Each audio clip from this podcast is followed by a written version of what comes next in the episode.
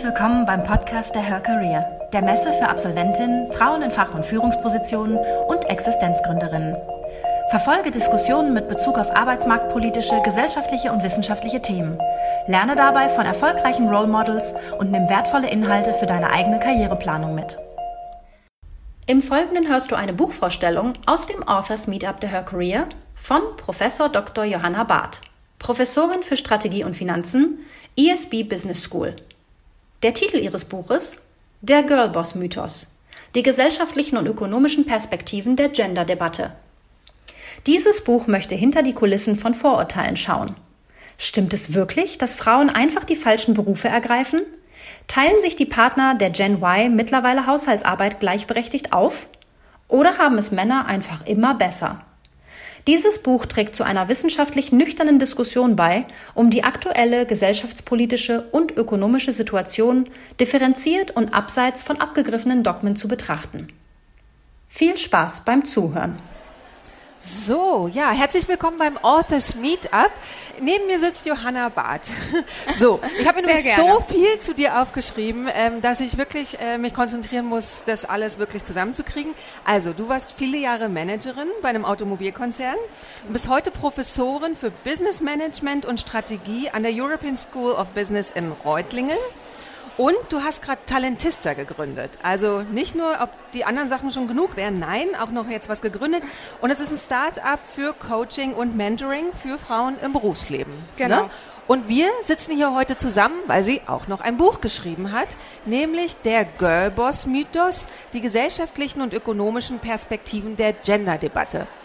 Und als wir neulich schon miteinander telefoniert haben, um mal so zu sprechen, worüber wir heute hier sprechen werden, ähm, hast du zu mir gesagt, das Buch soll ähm, so die Debatte um Geschlechtergerechtigkeit versachlichen. Dass das so dein Anliegen mit dem Buch war. Und es sollen vor allen Dingen dann Fakten, Studien und Zusammenhänge eben präsentiert werden, um einfach mal zu zu zeigen, worüber reden wir denn da eigentlich? Was ist gefühlte Wahrheit? Was ist tatsächliche Wahrheit? Und mich interessiert natürlich, wo kam der Impuls her? Also zu sagen, es braucht jetzt dieses Buch.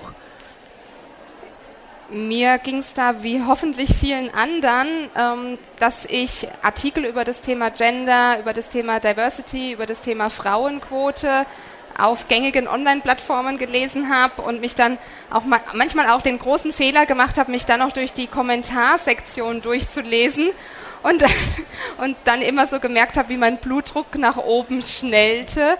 Ähm, ich das aber auch nie so richtig an einer bestimmten Sache festmachen konnte, ähm, woran liegt es eigentlich? Und dann ist mir irgendwann aufgefallen, hm, das liegt irgendwie daran, dass ich diese gängigen Argumente so einfach nicht ähm, glaube und diese ständige Wiederholung von bestimmten Sachen wie ähm, Frauen studieren halt einfach die falschen Sachen oder Frauen wollen das irgendwie nicht richtig oder wir würden ja so gerne, aber aus diesem Grund oder jedem Grund funktioniert es einfach nicht, ähm, dass ich diese Themen so einfach ähm, nicht, äh, ja, nicht geglaubt habe, beziehungsweise da einfach bei mir dann immer so die Frage offen geblieben ist, ist es wirklich so? Es hört sich ja total logisch an, aber ist es wirklich so?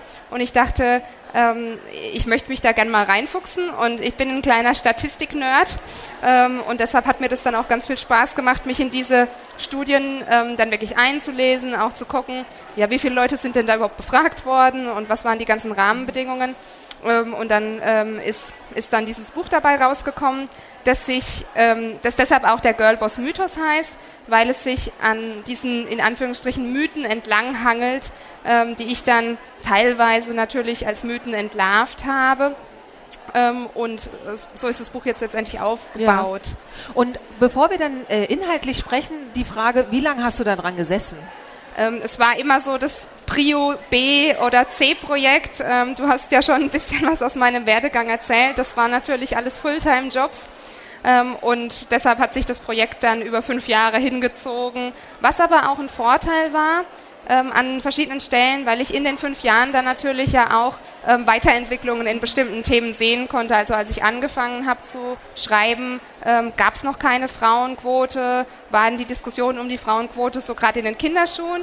Und als ich dann ähm, quasi das Buch beendet habe, ähm, war die Frauenquote eingeführt, das Gesetz war gekommen und wir konnten sogar schon die ersten Ergebnisse ähm, und Resultate sozusagen beobachten. Ja. Das heißt, dadurch, dass es eben auch eine gewisse, ein gewisser Zeitraum war, ähm, konnte ich dadurch auf mehrere Jahrgänge von verschiedenen Studien sozusagen dann einbeziehen.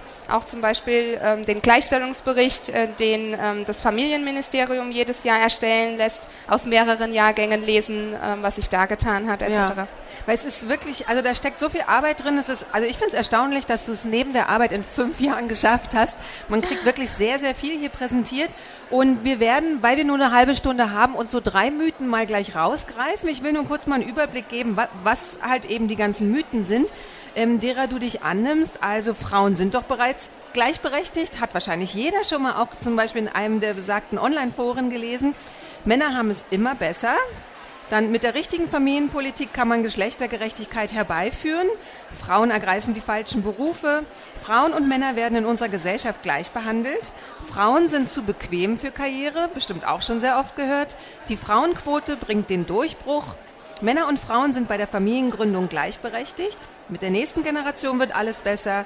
Unternehmen machen zu viel Frauenförderung und individuelle Lösungen und intelligente Rahmenbedingungen. Also da wird wirklich ein sehr, sehr breiter Bogen gespannt. Wir werden uns jetzt mal so drei Mythen widmen. Und zwar den ersten, den ich mir rausgegriffen habe, ist, Frauen ergreifen die falschen Berufe. Das hört man ja tatsächlich ja. immer wieder. Und also die ganz große Frage für mich ist erstmal, was bedeutet falsch? Richtig. Ähm, also das ist ja das absolute Totschlagargument, ähm, dass Frauen einfach ähm, MINT studieren müssen und dann ist alles in Ordnung, also naturwissenschaftliche, ingenieurwissenschaftliche äh, Fächer, Informatik etc.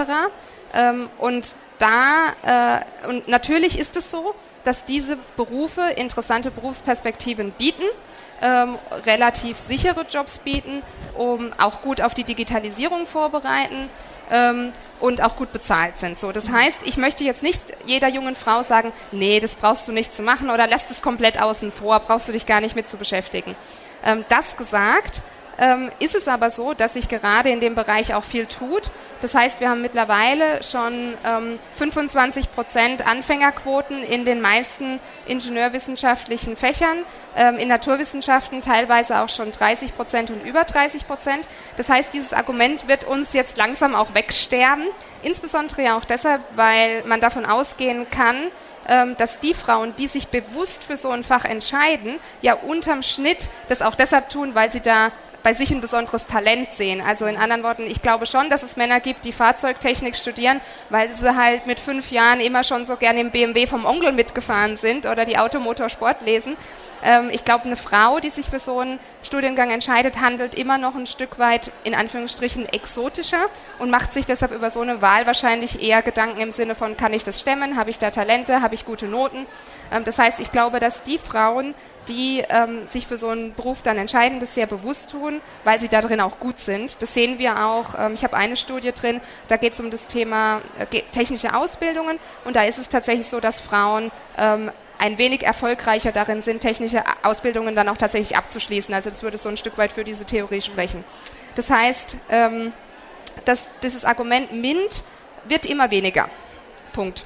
Okay. Ähm, die Zahlen gehen da stetig hoch und, ähm, und, und wir müssen ja auch nicht 50-50 erreichen. Das ist ja auch völlig okay, wenn wir irgendwann mal 35, 65 oder 40, 60 erreicht haben, weil dann sind wir schon nahezu pari. Wenn wir jetzt mal das Thema MINT außen vor lassen und ähm, uns die Neutralfächer anschauen, dann ist es aber auch in diesen Fächern so, dass ähm, Männer dort viel, viel, viel wahrscheinlicher Karriere machen. Also zum Beispiel sind ähm, die meisten Vorstände, die aktuell in Deutschland Vorstand sind, Juristen oder BWL-Absolventen. Das sind zwei Fächer, die schon seit vielen Jahren, um nicht zu sagen Jahrzehnten, ausgeglichen studiert werden. Ja? Das heißt, wenn das, äh, wenn das Ausgangsfach so wichtig wäre, müssten wir ja dann auch hier einen Zusammenhang sehen.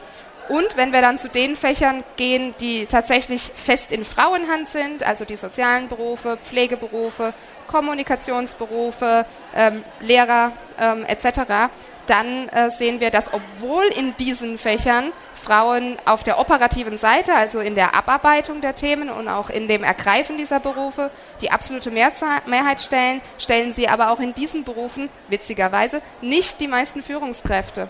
Und also das bedeutet, ähm, in anderen Worten, ähm, Krankenschwester, aber Pflegedienstleiter äh, oder Krankenhausdirektor ähm, oder Grundschullehrerin, aber der Direktor einer Grundschule ist trotzdem immer noch wahrscheinlicher ein Mann als eine Frau.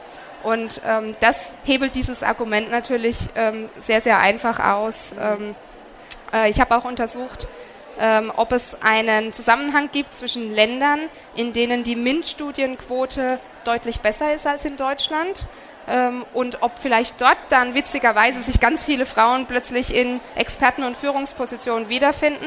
Aber auch da gibt es in ganz Europa keine Korrelation. Also auch in den Ländern, ähm, zum Beispiel in Osteuropa, wo fast genauso viele Frauen Ingenieurwissenschaften studieren wie Männer, ähm, sind nicht mehr, deshalb mehr Frauen in Führungspositionen. Das heißt, dieser Zusammenhang äh, ist so nicht nachweisbar. Damit möchte ich jetzt nicht sagen, ähm, dass es da nicht irgend, also dass es da nicht äh, irgendwelche Zusammenhänge gibt, zum Beispiel zum Verdienst. Das habe ich nicht untersucht, aber es gibt nicht diese eindimensionale Kausalität, weil kein MINT, deshalb keine Führungskräfte, äh, keine weiblichen Führungskräfte. Das ist so einfach nicht richtig.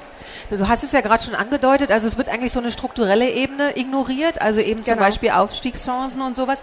Und gleichzeitig und ist Politik, es halt, ja, ja also Politik. Es, wird, es wird in dem Moment werden im Endeffekt wird im Endeffekt ignoriert, dass das Problem sehr sehr komplex ist mhm. und gesellschaftlich, politische ähm, unternehmerische, aber natürlich auch persönliche Gründe hat. Mhm.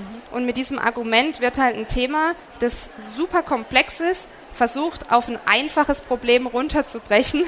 Und das funktioniert halt nicht und empfinde ich mittlerweile als sehr ärgerlich einfach. Ja, ja, vor allem wird es ja auch so auf zwei Faktoren runtergebrochen, also wie du auch sagst, auf Geld und Zukunftschancen.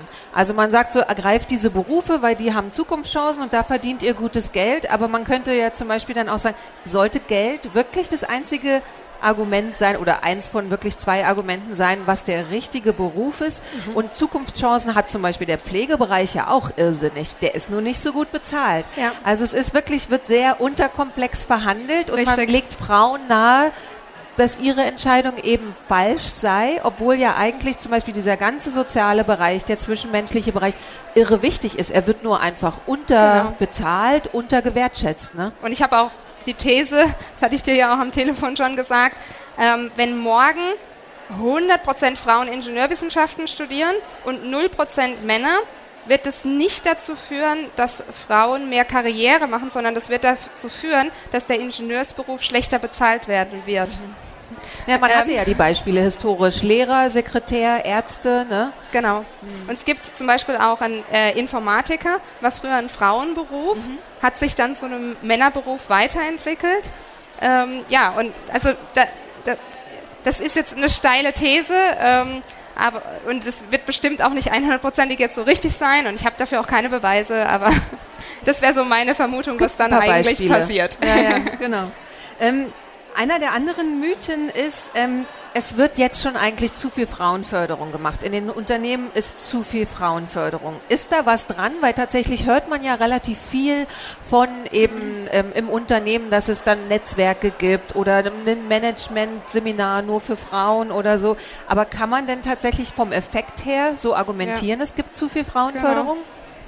Genau. Ich muss ja gerade noch für ein Foto sorgen. So, bitteschön. Danke. ähm, es ist, es ist natürlich so, dass diese Maßnahmen und auch dieses Thema Female Empowerment etc. sehr, sehr präsent im Moment ist. Also gerade im Moment auch wieder eine totale Renaissance erlebt. Aber das ist auch ein sehr großer Vorteil daran, dass ich so lange an meinem Buch gearbeitet habe. Ähm, da gibt es ganz, ganz klare Wellenbewegungen. Das ist mal in und dann ist es auch mal wieder ein, zwei Jahre gar nicht mehr in. Im Moment ist es wieder irgendwie in. Ähm, das heißt, ähm, aber solange sich das Ganze eben nur in Anführungsstrichen auf diesen Ebenen stattfindet, ähm, äh, Netzwerke, viel darüber geschrieben wird, viel darüber berichtet wird, ähm, das ist natürlich gut, es tut dem Thema auch gut.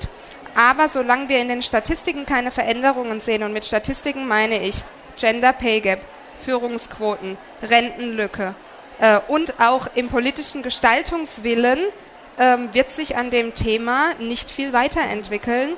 Und ähm, deshalb sage ich, nein, es wird nicht zu viel Frauenförderung gemacht.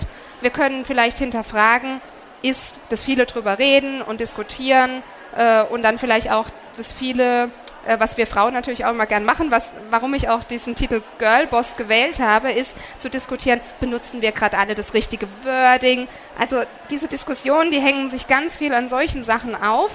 Ähm, aber weniger wirklich an den Sachen, okay, wo ist die konkrete Gesetzgebung, wo ist der politische Gestaltungswille, ähm, wo sehen wir wirklich was in, in den Veränderungen von den Rahmenbedingungen. Und ich glaube, solange wir da keine Veränderungen sehen, ähm, äh, kann da noch viel passieren und ist da meiner Meinung nach auch noch ähm, Luft nach oben. Mhm. Das heißt, momentan könnte es sogar also den gegenteiligen Effekt haben, weil wir haben lauter kleine Maßnähmchen, die genau. haben keinen richtigen Effekt, genau. aber zum Beispiel manche Männer sagen dann, ja, Frauen, die wird doch eh alles hinterhergetragen. Richtig. Aber tatsächlich verbessern sich ihre Karrierechancen nicht. Richtig. Aha. Und ähm, da war ich auch immer sehr, sehr froh, ähm, wenn äh, mein, mein ehemaliger Arbeitgeber hat dann regelmäßig so Factsheets rausgebracht ähm, weil da war die Stimmung natürlich auch, ich meine, Glas ist ein sehr großes Industrieunternehmen, ähm, sehr technisch. Das heißt, der Handlungsdruck in diesem Unternehmen war immens, was zu verändern, ähm, weil aus den Zahlen heraus offensichtlich klar war, hier findet eine Geschlechterdiskriminierung statt, anders sind die Zahlen einfach nicht zu erklären. Und aus diesem großen Handlungsdruck heraus hat man dann sehr viele Maßnahmen und auch Maßnähmchen ähm, auf den Weg gebracht, was dann natürlich schnell zu einem Pushback ähm, geführt hat. Ähm, und da fand ich diese Factsheets dann immer super toll, wo man dann halt nochmal gesehen hat, aha, in unserem Vorstandsressort sind letztes Jahr 100 Beförderungen passiert. Ja, 25 dieser Beförderungen sind an Frauen gegangen. Aber das bedeutet im Umkehrschluss, 75 dieser Beförderungen sind an Männer gegangen. Und, ähm, und, das, und da fand ich das Thema Transparenz und auch mit einer Offenheit und Ehrlichkeit mit diesen Ängsten und auch falschen Annahmen dann umzugehen, ähm, hat, hat das Ganze, ja, hat zumindest teilweise die Emotionen aus dem Thema rausgenommen. Aber ich glaube, so ganz kann man die Emotionen aus diesem Thema auch nicht rausholen und warum sollte man das auch? Ja. Also, das heißt aber, wenn du sagst, eben du hast es bei deinem eigenen Arbeitgeber ähm, erfahren, dass dann mit Fakten einfach nochmal ein Gegenargument ähm, ja. gebracht werden kann. Du hast es jetzt selber, machst es mit dem Buch. Ähm, mhm. Ist denn was sind denn so Maßnahmen, wo du das Gefühl hast, das hilft wirklich was? Also zum Beispiel diese Faktenlage, du hast ja im Buch ähm, auch den FKI, den Frauenkarriereindex genau. mit ähm, angesprochen oder ähm, schaust eben, was kann sowas bringen? Also was sind denn tatsächliche Maßnahmen, die dann was verändern? Im Unternehmen. Mhm. Genau, okay. Ähm, also ich halte im Unternehmen ähm, sehr, sehr viel davon, ähm, das Thema Gender Bias anzugehen, also diese unterbewusste oder auch bewusste ähm, Benachteiligung aufgrund von irgendwelchen sozialen Merkmalen. Das kann ja alles sein. Also, das kann auch ähm, Herkunft sein. Ähm, natürlich in diesem Fall ist es das Thema Geschlecht. Und ähm, deshalb sage ich, wenn Unternehmen das schaffen, ein transparentes ähm, Beförderungssystem oder auch Leistungsbeurteilungssystem einzuführen, das, äh, das einen klaren Prozess hat, wie diese Anwendung von dem System stattfinden muss. Mhm und das eben der einzelnen Führungskraft, das ist jetzt natürlich sehr unpopulär, das zu sagen, aber den so eine Art, ich sage jetzt mal, Ermessensspielraum der einzelnen Führungskraft ähm, ein Stück weit, ich will sagen, einen Rahmen gibt, damit eben genau diese, ähm, ja, diese, diese, diese Klüngelgeschichten ähm, einfach nicht mehr passieren können. Ähm, und das sind, das sind ganz simple Sachen. Also ich nenne da jetzt auch einfach mal ein Beispiel, was ich erlebt habe, um das so ein bisschen griffig zu machen, was ich damit meine. Ähm, wir, wir, also ich war in einem, Führungs-, in einem rein männlichen Führungsteam mit einem männlichen Chef und ähm, da ging es dann um das Thema ähm, Leistungsbeurteilung und ähm, konkret war eine Mitarbeiterin zu besprechen und das System war schon so, dass wir uns als Führungskreis alle einig werden mussten, wie die Bewertung schlussendlich ist, was ja schon mal gut ist, weil das entkoppelt das System von der Meinung von einem Einzelnen, zumindest mal auf eine Gruppe von zehn Personen. Und ähm, da ging es um eine Mitarbeiterin, die in dem Jahr, in dem die Beurteilung stattfand, in Elternzeit gegangen ist. Ähm, sprich, die hat in dem Jahr zehn Monate gearbeitet, war dann zum Beurteilungszeitraum seit zwei Monaten nicht mehr da. Und ähm, es war aber klar, die kommt nach zwölf Monaten zurück und auch wieder in Vollzeit. Und ähm, dann war der Konsens in diesem Kollegienkreis, die brauchen wir jetzt nicht zu bewerten, die ist ja eh weg. Okay. Und das sind dann so Situationen, mhm. wo ich sage, nein, die ist nicht weg. Die hat dieses Jahr zehn Monate hier gearbeitet. Den Zeitraum können wir sehr wohl beurteilen und bewerten und, und können dafür auch eine Anerkennung geben, weil diese Gehaltserhöhung bekommt sie ja dann, wenn sie wiederkommt in zwölf Monaten. Ja? Und das waren so Situationen, wo ich wirklich auf, allein auf weiter Flur dann teilweise stand, ähm, und wo ich einfach sage, naja, da zum Beispiel, da hätte die Personalabteilung einfach gut daran getan, dafür eine Regelung zu haben, die da besagt, wenn ein Mitarbeiter im Unternehmen ist ähm, äh, äh, und, der, und der in einem Geschäftsjahr, ich sage jetzt mal, größer 30 Prozent der Zeit anwesend ist und gearbeitet hat, dann hat er dafür auch eine angemessene Bewertung zu bekommen ähm, unabhängig davon, ob er zu dem Zeitpunkt, an dem die Bewertung stattfindet, gerade nicht im Unternehmen ist. Mhm. Und es kostet eine Frau, die ein Jahr Elternzeit macht, ja, ein Jahr, man muss sich das mal vorstellen, ein Jahr von 40 Jahren Berufstätigkeit, ja, kostet die das zwei, drei Jahre in der Karriere, so einen verpassten Gehaltssprung oder auch Weiterentwicklungsmöglichkeiten dann wieder aufzuholen. Mhm. Und äh, by the way, das beschränkt sich definitiv nicht auf Frauen. Ähm, mein Partner hat nach seiner Elternzeit genau das gleiche Thema gehabt. Ähm, mit dem Statement, ja, für Daheimsitzen und Kinderhüten geben wir hier keine Leistungspunkte. Ich okay. zitiere wörtlich, deutscher mhm. Großkonzern, äh, ja. der ungenannt bleiben äh, will. ähm, und, das, und das sind halt so Dinge, wo ich wirklich sage, sorry, solange solche Dinge passieren und ich höre die ständig, darf das nicht dem Ermessensspielraum von einer Führungskraft mhm. oder auch einem Kreis gerne von acht rein männlichen Führungsteams unterliegen, ähm, ob ähm, ob so eine Bewertung vorgenommen wird, nicht vorgenommen wird, wie die vorgenommen mhm. wird, etc.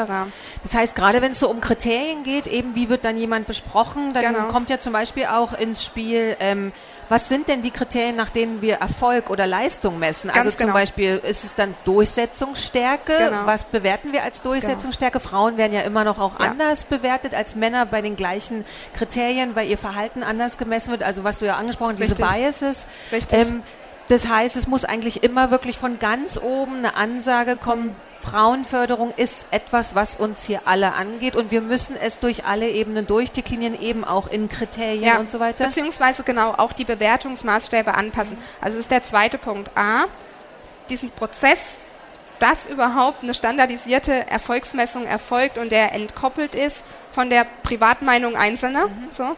Und der zweite Punkt ist, schaffen wir es dann auch Bewertungsmaßstäbe zu etablieren, die die Diversität, die wir uns in unserem Unternehmen wünschen, abbildet.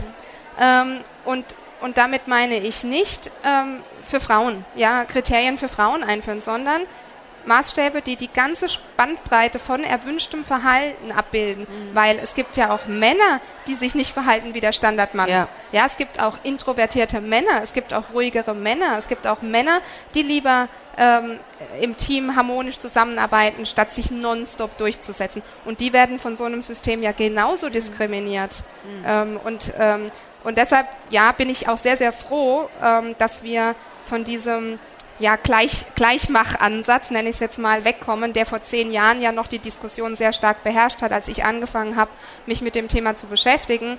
Ähm, da war ja die Marschrichtung eher, wir müssen den Frauen einfach nur irgendwie beibringen, wie sie sich wie ein Mann verhalten und dann können die ja in dem System auch erfolgreich werden. Und ähm, da gab es ja auch etliche ähm, Bücher und auch sehr populäre Bücher dazu, die da dann so die Richtschnur ähm, irgendwie dafür gelegt haben. Und der Witz ist, das hat funktioniert mit der Konsequenz, dass ähm, über viele weibliche Top-Managerinnen, über die ich mich heute mit ähm, deren Kollegen unterhalte, dann gesagt wird, die ist schlimmer als jeder Mann. Ja, klar. Ähm, so, das war ja auch die Anforderung des Systems. Mhm. Und ähm, hat es den Unternehmen dann auch ein bisschen leicht gemacht, weil diese Damen konnten dann so ein bisschen als Feigenblatt dienen. Ja, siehst du, da ist doch eine Frau im Vorstand, ist doch alles bestens. Mhm. Aber dass die sich natürlich 100 Prozent an das männliche Verhalten angepasst hat und dadurch eben null Diversität in die Firma hineinkommt mhm. und die Firma dann auch nicht von dem Thema Diversität profitieren kann, ähm, das ist sowas, da habe ich jetzt schon ein deutlich besseres Gefühl mit dem Zeitgeist, ähm, den wir gerade mhm. sehen. Ja, ja, wenn du schon diesen Wandel ansprichst, ähm, der dritte Mythos, den wir ähm, besprechen wollen, ist, mit der nächsten Generation wird alles besser. Richtig. Also tatsächlich liest man ja über Millennials, man liest über eben Diversity ist ein Schlagwort, was wirklich jeder kennt, halt ähm, Work-Life-Balance ist wieder was, was viel besprochen wird. passiert ja. da wirklich ganz viel, dass es heißt, ja. mit der Generation schaffen wir es jetzt? Ja, das ist leider auch ein Irrglaube, ähm, dass ein reiner Generationswandel, ähm, dass äh, da das Ruder in Anführungsstrichen komplett rumreißen wird, ähm, weil ähm, es natürlich auch viele Studien zu den Haltungen dieser jungen Generation gibt.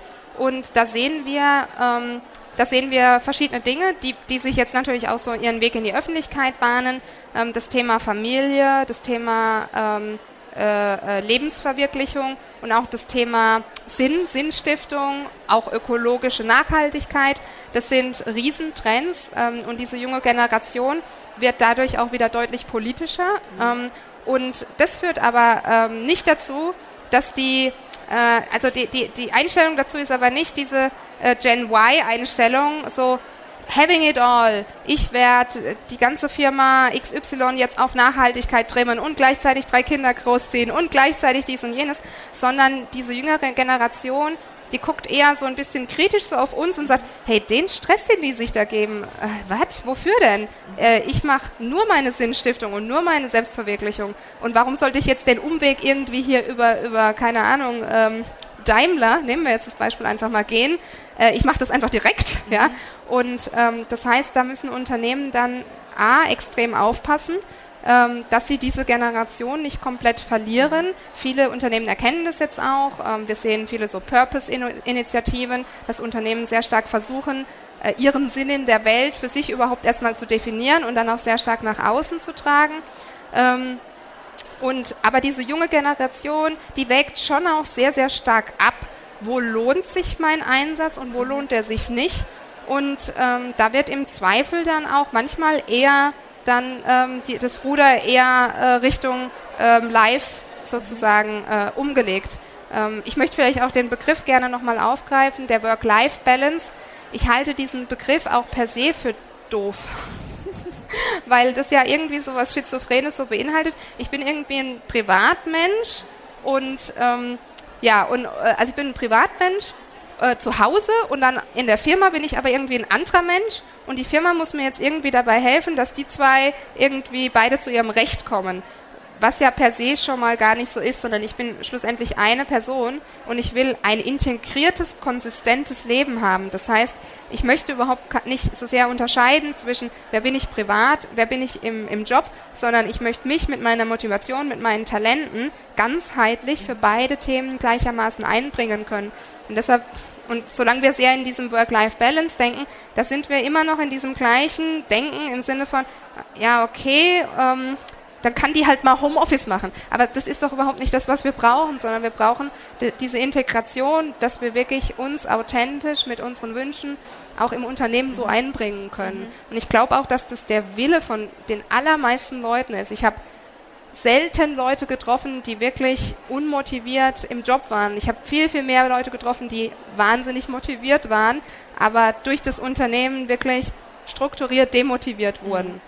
Aber wenn du sagst, es ist jetzt dann nicht so das Heilmittel, ähm, was ist, also, weil ich stelle mir vor, es gibt gibt jetzt dann im Prinzip zwei Wege, wie es laufen könnte. Also einmal die Unternehmen stellen sich tatsächlich auf diese Generation ein. Die sagen, du darfst dein ganzes Selbstteam mit herbringen. Wir arbeiten so, dass wir wirklich ähm, aufs Individuum eingehen, dass wir versuchen, dich als Mensch ernst zu nehmen. Das ist ja oft einfach die grundsätzlich, ja, woran es ja, ja, fehlt oft. Genau.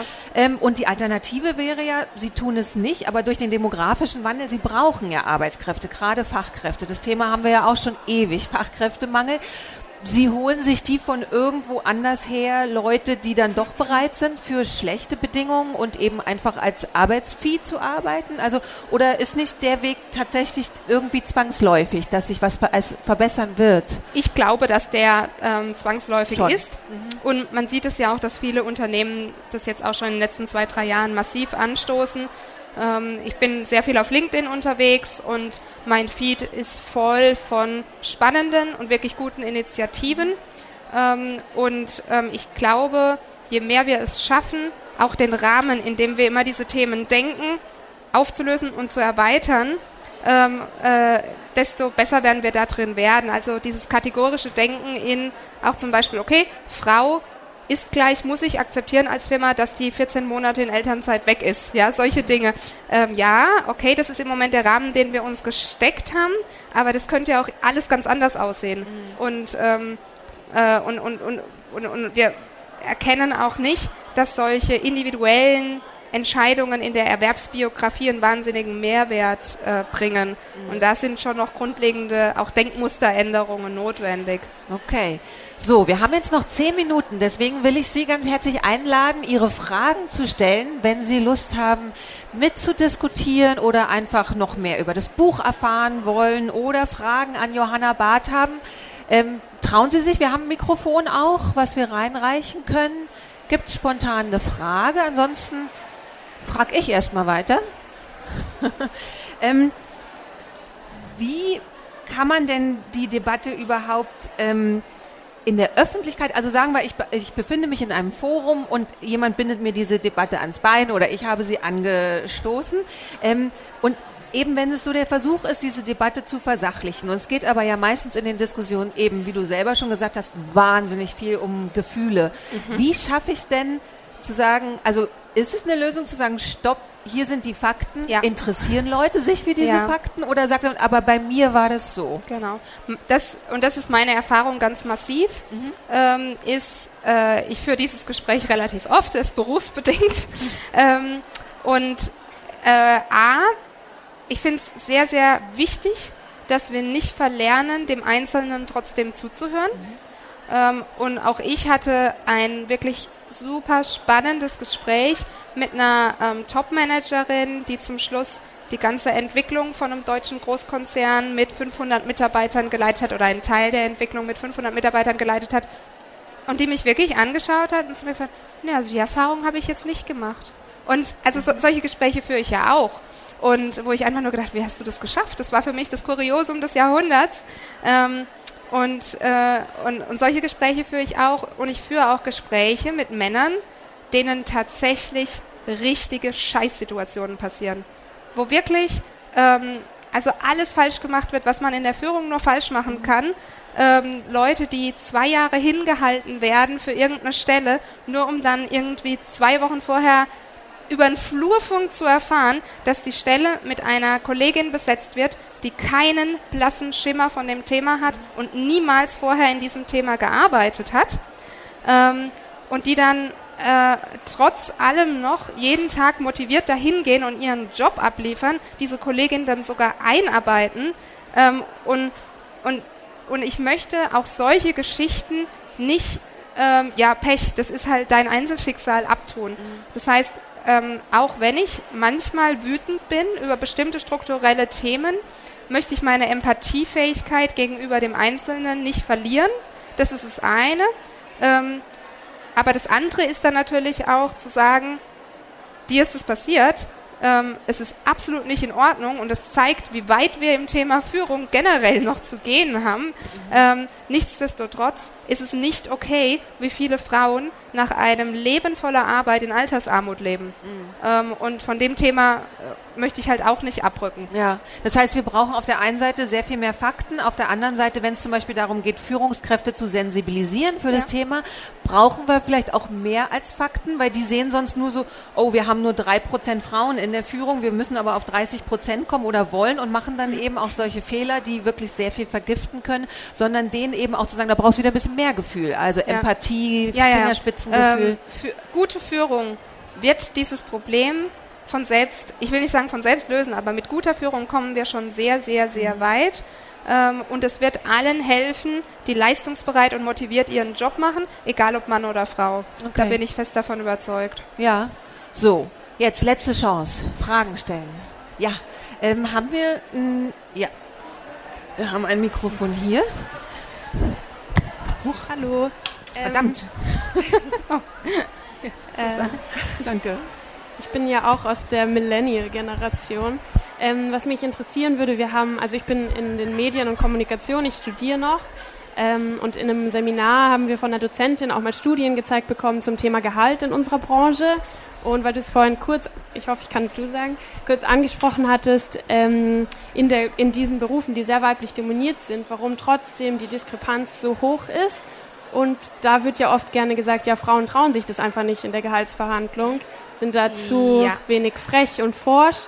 Ähm, was können wir da, was kann meine Generation da besser machen, dass das sich ändert? Ja. Also zunächst mal, das stimmt. Ähm, es gibt Statistiken, die zeigen, ähm, dass 7% der Hochschulabsolventinnen ihr Einstiegsgehalt verhandeln versus 57 Prozent der Männer. Das heißt, es ist jetzt auch nicht nur eine gefühlte Wahrheit. An der Stelle ist es zwar eine Studie aus den USA, aber ich kann mir vorstellen, dass es bei uns jetzt nicht diametral anders aussieht. Ähm, ich finde es total spannend, welche Worte du benutzt hast. Du hast benutzt das Wort forsch und frech. Ähm, beides Worte, die wir genau, ähm, also die wir eigentlich negativ bewerten. Also frech ist so die kleine Schwester von unverschämt ähm, und forsch ist auch eher so ein bisschen gewaltsam. Ähm, und, und, und das ist genau das Problem. Solange wir selber so darüber denken, also solange wir selber denken, es ist irgendwie ein Stück weit unverschämt für meine Leistung Geld zu nehmen, dann sind wir schon im Prinzip genau in dem Mindset unterwegs, das uns da ähm, schädlich ist. Und da kann ich wirklich nur empfehlen, ähm, sich über das Thema Gehaltsverhandlung auf jeden Fall Gedanken zu machen, auch im Berufseinstieg vielleicht sogar schon auch, wo mache ich meine Praktika, wo sammle ich meine Berufserfahrung. Ähm, da können Branchenverbände helfen, die Studien veröffentlichen zu diesen Themen, ähm, aber auch Meinungsaustausch, ähm, vernetzen, auch schon im Studium Netzwerke bilden und, und dadurch einfach einen Informationsvorsprung gewinnen, ähm, weil es gibt Jobs, die sind schlecht bezahlt und da werden sie auch durch Gehaltsverhandlungen ähm, nicht alle, äh, äh, nicht alle Gesetze, Naturgesetze aus den, aus den Hebeln, aus den Angeln hebeln. Aber ähm, natürlich können Sie schon durch die Wahl Ihres Arbeitgebers, äh, vielleicht auch Branchenwahl, solche Themen beeinflussen. Das schaffen Sie aber nur, wenn Sie darüber Bescheid wissen, Nummer eins. Und Nummer zwei, das schaffen Sie auch nur, wenn Sie mental schon das Rüstzeug haben, ähm, wie gehe ich da vor, wann kommt der Punkt der Gehaltsverhandlung, wie funktioniert das. Ähm, und da gibt es auch tolle Angebote, vielleicht sogar an Ihrer Hochschule, ähm, die Sie dabei unterstützen können, sich auf diese Situation vorzubereiten. Äh, leider habe ich oft das Gefühl, dass viele Leute das dem Zufall überlassen und dann von dieser Frage im Vorstellungsgespräch, was wollen Sie denn verdienen, äh, völlig kalt erwischt werden. Und ähm, das, das ist natürlich dann eine Situation, wo sie dann eigentlich schon rein von ihrem Wissensstand äh, ins Hintertreffen kommen, weil ich sage immer gerne, ähm, das ist eine Frage, die Sie nicht durch eigenes Nachdenken beantworten können, was Sie gern verdienen wollen, sondern eine Frage, wo Sie in Erfahrungsaustausch gehen müssen, sich informieren müssen, recherchieren müssen, ähm, also durchaus ein bisschen Zeit investieren in das Thema. So, okay. haben wir noch eine Frage, dass wir das Mikrofon gleich noch, ja, nach da bitte durchreichen. Ähm, äh, mich würde einfach mal persönlich interessieren, äh, ich habe immer das Gefühl, so in persönlichen Diskussionen, dass wenn man über ja, Karriereförderung oder Frauenförderung spricht, dass ganz oft dann auch immer gesagt wird, ja, das ist ja männerdiskriminierend. Wie kann man denn auf solche Argumente eingehen? Weil ich, also ich habe auch schon ganz abstruse Diskussionen geführt, wo dann gesagt wurde, ja, der Frauenparkplatz im Parkhaus, der ist männerdiskriminierend. Ja. Und ich habe immer das Gefühl, dass da vor allem bei dem Thema halt die Sachlichkeit fehlt und man manchmal gar keine Argumente findet. Ja. So, was sagt man denn da? Das ist bis zu einem gewissen Grad richtig. Ähm, also Frauenförderung ähm, ist an bestimmten Punkten männerdiskriminierend. Wenn man jetzt davon ausgeht, dass wir heute in einem super gerechten System lebten, ähm, dann wäre das dann natürlich eine Verschlechterung. Aber die Sache ist umgekehrt. Wir leben seit Hunderten von Jahren in einem sehr diskriminierenden System, was man daran sieht, dass ähm, die Belegschaftsaufteilung, also 70 Prozent Männer, 30 Prozent Frauen, sich nicht in den Führungskräfteverteilungen widerspiegelt in den Unternehmen. Das heißt, da liegt, und zwar nicht um einen Prozentpunkt nicht, sondern um größer 10, manchmal sogar größer 20 Prozentpunkte nicht. Also was ich damit sagen will, 30 Prozent Frauen, 70 Prozent Männer, aber in den Führungsebenen 10 Prozent Frauen und 90 Prozent Männer. Das heißt, wir wissen, dass heute in Unternehmen systemische Diskriminierung passiert. Das ist ein Fakt. Und, ähm, und natürlich ist es jetzt suboptimal, ein diskriminierendes System durch ein anderes diskriminierendes System zu ersetzen. Deshalb habe ich ja auch sehr ausführlich darüber gesprochen, dass ich glaube, dass der ganze Mitarbeiterbeurteilungsprozess noch sehr verbesserungswürdig ist ähm, und sehr viel mehr ähm, Transparenz und äh, klarere Bewertungskriterien benötigt. Und das ist etwas, ähm, das kann man machen, ohne Männer und Frauen konkret im Blick zu haben, sondern das kann man einfach machen, indem man sagt, was ist unsere Strategie, was für Leute mit was für einem Mindset brauchen wir dafür und was sind deshalb unsere Bewertungskriterien, ja, und die einführt und einsetzt. Ähm, und, äh, und, und das sind zum Beispiel Tools, die gar nicht diskriminierend sind. Aber klar, sowas wie Female Mentoring Programme, ähm, in denen sich per se sogar nur Frauen bewerben können, ähm, natürlich schließt es dann erstmal einen bestimmten Personenkreis aus. Ähm, und meine Antwort ist dazu die gleiche wie zum Thema Frauenquote. Nein, ich bin kein Fan der Frauenquote, aber das Tool wirkt in dem kleinen Umfang, in dem es wirken soll. Können wir jetzt auch noch eine Stunde drüber diskutieren, warum die Frauenquote nicht perfekt ist. Ähm, aber ähm, solange mir keiner ein Instrument zeigt, das besser ist, um diese Anteile ein Stück weit zu verändern, solange gehe ich mit diesen Instrumenten, die wir haben. Und wenn morgen jemand äh, und fordere Unternehmen auf, gleichzeitig generell an ihren Beförderungssystemen zu arbeiten, was alle betrifft und alle beeinflussen wird. Und wenn morgen jemand kommt, der mir ein besseres Tool vorstellt, dann werde ich es mit offenen Armen begrüßen. Aber bis dahin nehme ich das, was wir haben. Und ähm, wir sehen ja auch, dass diese ganzen Tools und Instrumente und Maßnähmchen, ja, manche haben ja auch gar nicht die riesengigantische Wirkung, äh, die sie eigentlich haben müssten, ähm, solange solange die jetzt nicht von heute auf morgen ein Unternehmen komplett aus dem Gleichgewicht bringen, ähm, dann, dann ist es, glaube ich, einfach auch mal okay. Und wir sehen ja, dass trotz dieser ganzen Maßnahmen und Maßnahmen sich diese Prozentverteilungen nur minimal von Jahr zu Jahr äh, verbessern, teilweise auch wieder stagnieren. Ähm, und das ist, glaube ich, genug Rechtfertigung, um auch mal Dinge zu tun, ähm, die, ähm, die vielleicht nicht allen gleichermaßen zugutekommen. Ja. Okay, unsere Zeit ist jetzt um. Ich bedanke mich ganz herzlich für das Gespräch. Wenn Sie ähm, das Buch kaufen wollen, das gibt es am Bücherstand, der ist in Halle 5, ich habe es mir aufgeschrieben, Halle 5, Auditorium 2 oder beim Auditorium 2, da muss man hier einmal durch. Ähm, Johanna ist ganz kurz auch noch dort, ne? Ähm, wenn Sie da äh, das Buch signiert haben wollen oder vielleicht doch noch eine Frage haben, die Sie sich jetzt hier haben nicht stellen getraut. Ähm, genau, ich bedanke mich und schön, dass Sie zugehört haben und schönen Tag noch. Ja, vielen Dank für die tollen Fragen, Susanne. Ja. Danke fürs Zuhören. Weitere spannende Folgen und aktuelle Informationen zur kommenden Messe findest du unter www.her-career.com. Bei der Her Career triffst du zum Erfahrungsaustausch auf Role Models und Top-Entscheider aus Wirtschaft, Wissenschaft und Politik. Ein Besuch, der sich mehr als auszahlt. Wir freuen uns auf dich.